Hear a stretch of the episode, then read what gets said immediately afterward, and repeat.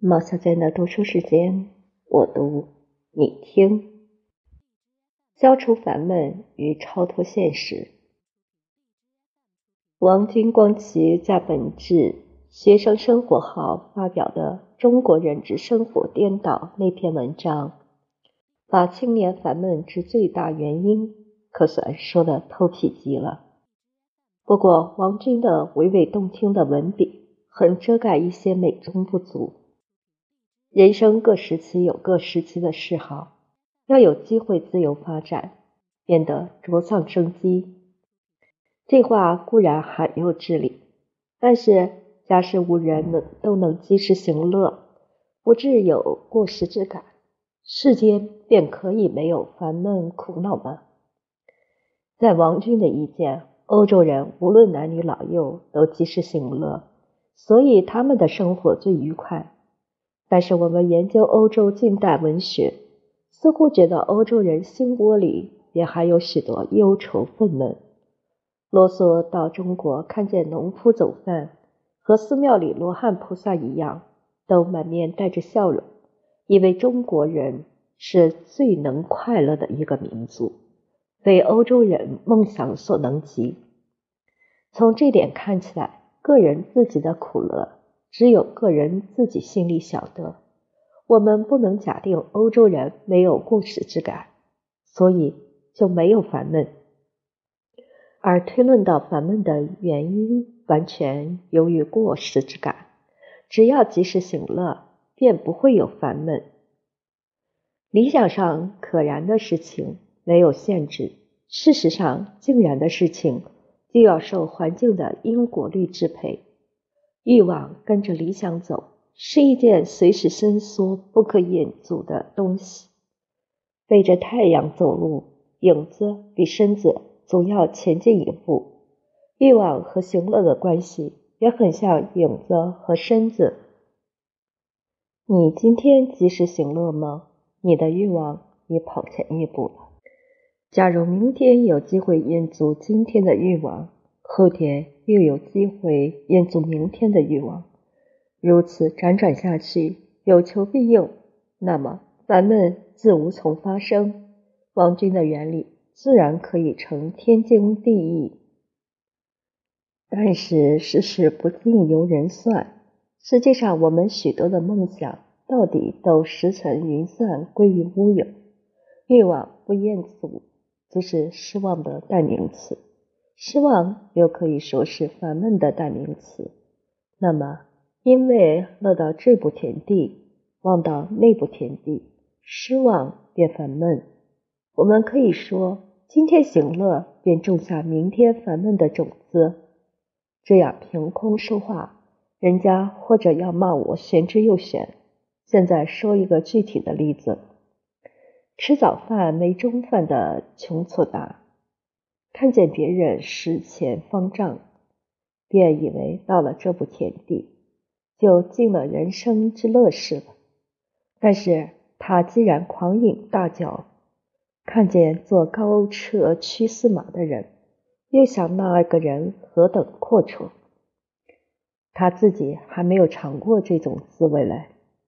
不多会儿，他有马车坐了。又想没有一个很亲爱的、很美貌的妻子，人生究竟还没有真正的乐趣。好了，他现在有了妻子了，靠力问侠情意志，难灭亡也不能一起乐呀。可是过了几年，娇妻好者变成老而丑了，他又想。唉，这究竟还不是我的理想的至乐。以前希望一件就有一件，尚不免有些儿无聊赖。倘若希望这件得不了这件，希望那件得不了那件，生活不更加干燥无味，不更加惹人烦恼吗？实际上，失望比得意似乎较普通一点。照我们的理想。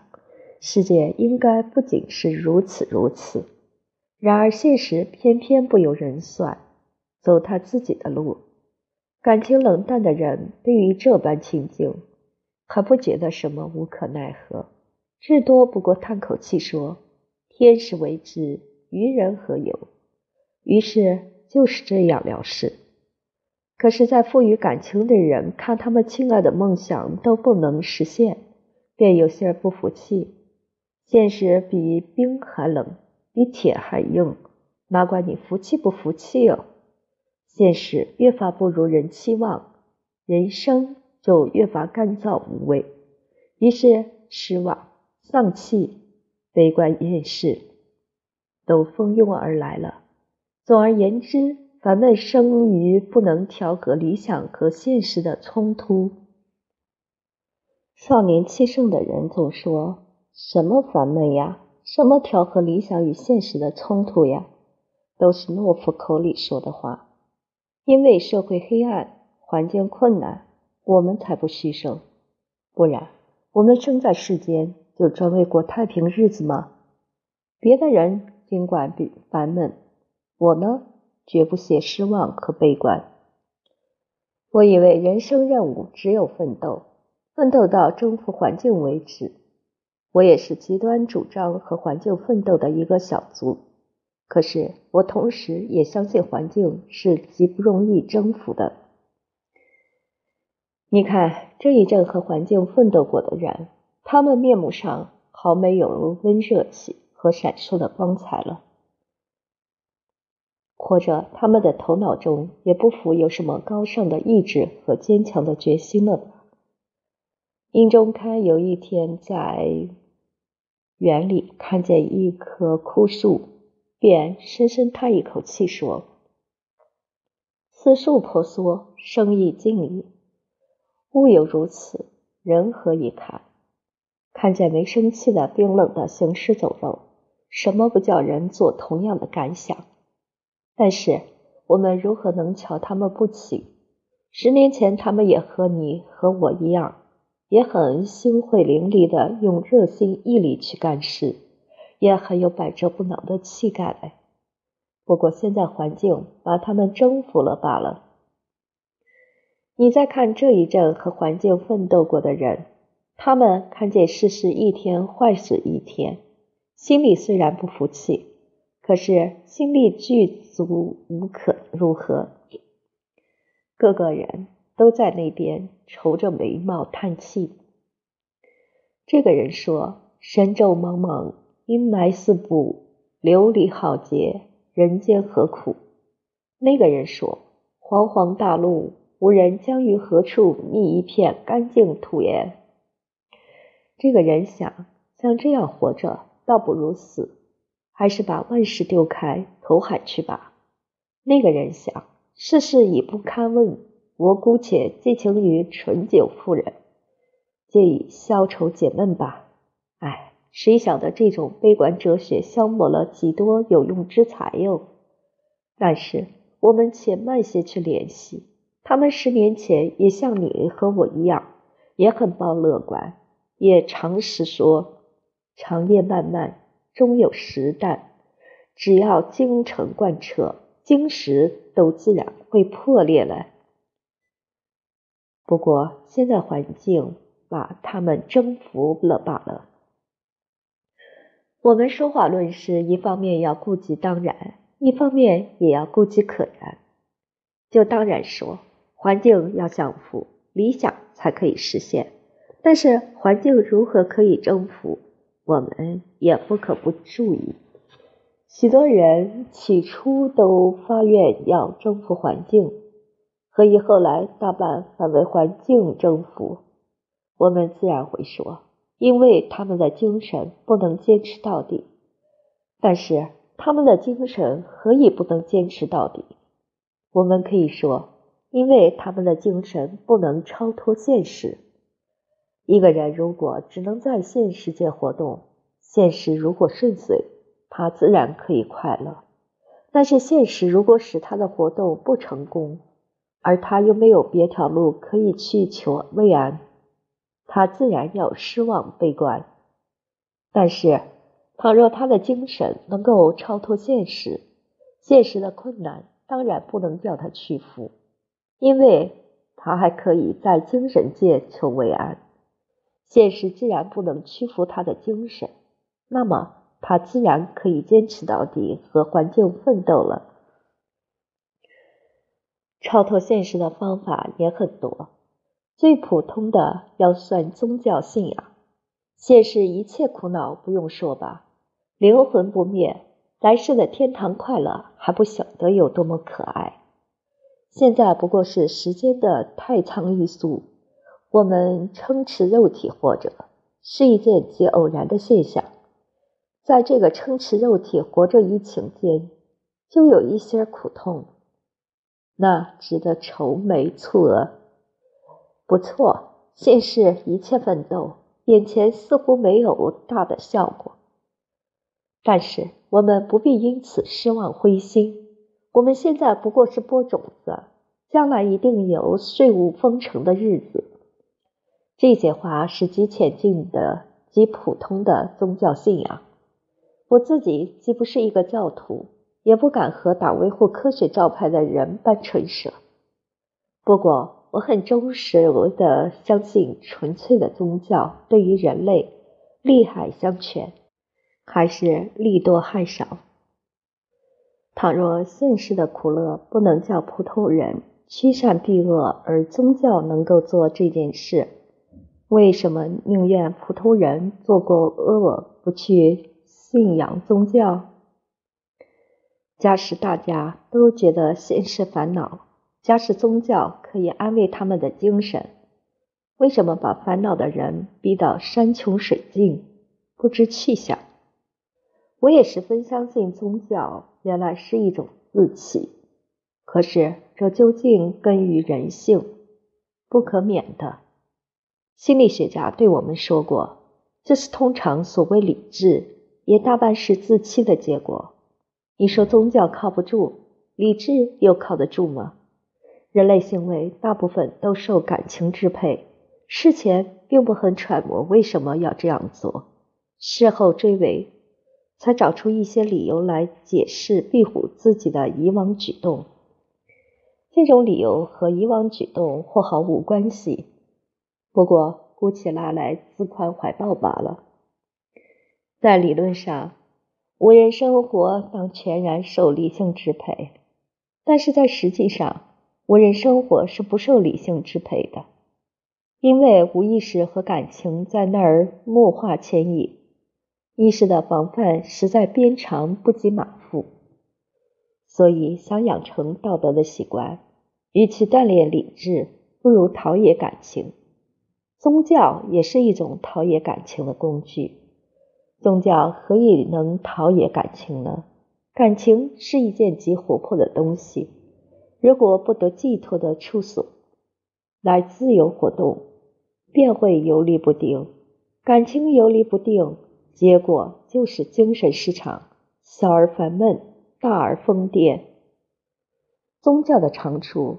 就在能把游离不定的感情引到一个安顿的地方，这种陶塑作用，弗洛伊德和荣格一派的心理学家说的非常透皮，我在这里也无需多话。不过添一句话代宗教辩护：托尔斯泰、甘地一流的人物，如果没有宗教做他们的精神元素，他们的生活绝不像那样可爱，那样能感发兴起。希伯来和穆斯林两个民族，如果没有宗教做团结的线索，他们已经早当让极艰苦的环境征服了。这番话谈给科学成见很深的人听，或者不能叫他们相信。那么，他们如果想解除烦闷，就要在美术中寻味情迹，因为美术也很能使人超脱现实的。美术可以使人能超脱现实呢？一就创作美术的人说，美术虽借现实做资料，但是对于资料的应用支配，美术家能够本自己的创造理想伸缩自由，在现实范围里说话。空中绝技不能起楼阁，美术便没有这种限制，所以现实界不能实现的理想。在美术中可以有机会实现。二，就欣赏美术的人说，美术能引起快感，而同时又不会激动进一步的欲望。一方面给心灵以自由活动的机会，一方面又不为实用目的所扰。譬如在实际上看见一个美人，占有欲就蠢蠢欲动；但是看列昂纳多·达芬奇画的《蒙娜丽莎》，如果曾经受过美术的陶冶，那时心神只像烟笼寒水，迷离恍惚。把世界上一切悲欢苦乐遗忘静静了，还有什么欲望？我有一次劝一个学数理的朋友偷暇学一点文学，或者他的心绪不像那样干枯繁暴。他说：“写实派文学把黑暗世界越发显得黑暗，读这种文学不叫人更悲观吗？”我虽然觉得我生平所经过的极乐心境是在深夜读含有悲剧元素的文字，但是我那时不能对这位朋友解释这种心理作用，所以我的朋友把我的忠告置之以笑就算了。后来读艾宾浩斯的心理学美术章，才恍然大悟：无人生机时时刻刻求活动。生机发泄，感觉愉快；生机抑郁，感情烦闷。所以遇着悲痛，哭一场就消了劲儿。生机不一定要在现实界才能发泄，美术也是一个极好的发泄生机的项旅。在美术中发泄生机，所感的快乐比在现实界还更加纯粹深厚，因为没有实用的目的来滋扰。譬如在现实界看见父子三人都被恶蛇捆绞在一起，心里只有恐惧、哀惊、种种的不快之感。可是欣赏希腊著名雕刻拉奥孔，这种哀惊、恐惧虽还有若干存在，但是他们都变成愉快的感觉了。这就是因为心里没有实用目的来烦扰。哀惊、恐惧两种感情发泄了，然而心目中没有生死存亡的念头，没有逃脱抵抗的打算，所以虽哀惊、恐惧，而还能十分愉快。普通人在饮食男女名誉权力场合中生机受了挫折，便不知道向他方面求发泄，所以抑郁，所以烦闷。皆肯宣传美术的福音来救济这些无数在苦海中挣扎的失望者呢？美术不但可以使人超脱现实，还可以使人在现实界领悟天然之美，消受自在之乐。自然界有多少美智，人生有多少妙趣，在粗心浮气的人看，都忽略过去。经美术家一指点。美就确乎是美，妙就确乎是妙。谁没有看过流水？不过在普通人看，流水只是流水罢了。孔子一看到，便叹气说：“逝者如斯夫，不舍昼夜。”这样一指点，滚滚东流的水，便含有无限生机，无限悲感。谁没有看见鸟雀在树林里度日子？陶渊明看见。便推出一种喜乐的人生观哲学：众鸟心有托，无意爱吾庐。两句诗把宇宙写得多么可爱！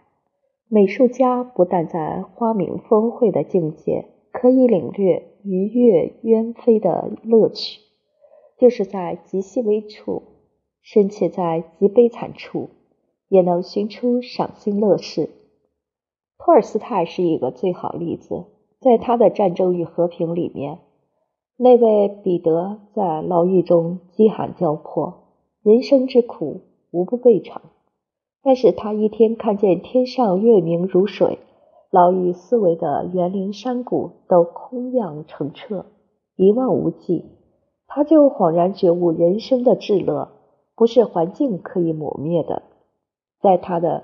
神在爱所在那篇小说里，一个极穷苦的鞋匠梦见上帝要到他家里来，从天早吼到天晚，只有一个扫雷的苦工来分他房子里的暖气，和一个抱着咕咕哭的孩子的干父来分他的几粒豆饭，他就因而觉悟神在爱所在的道理，心里便二十四分的畅快。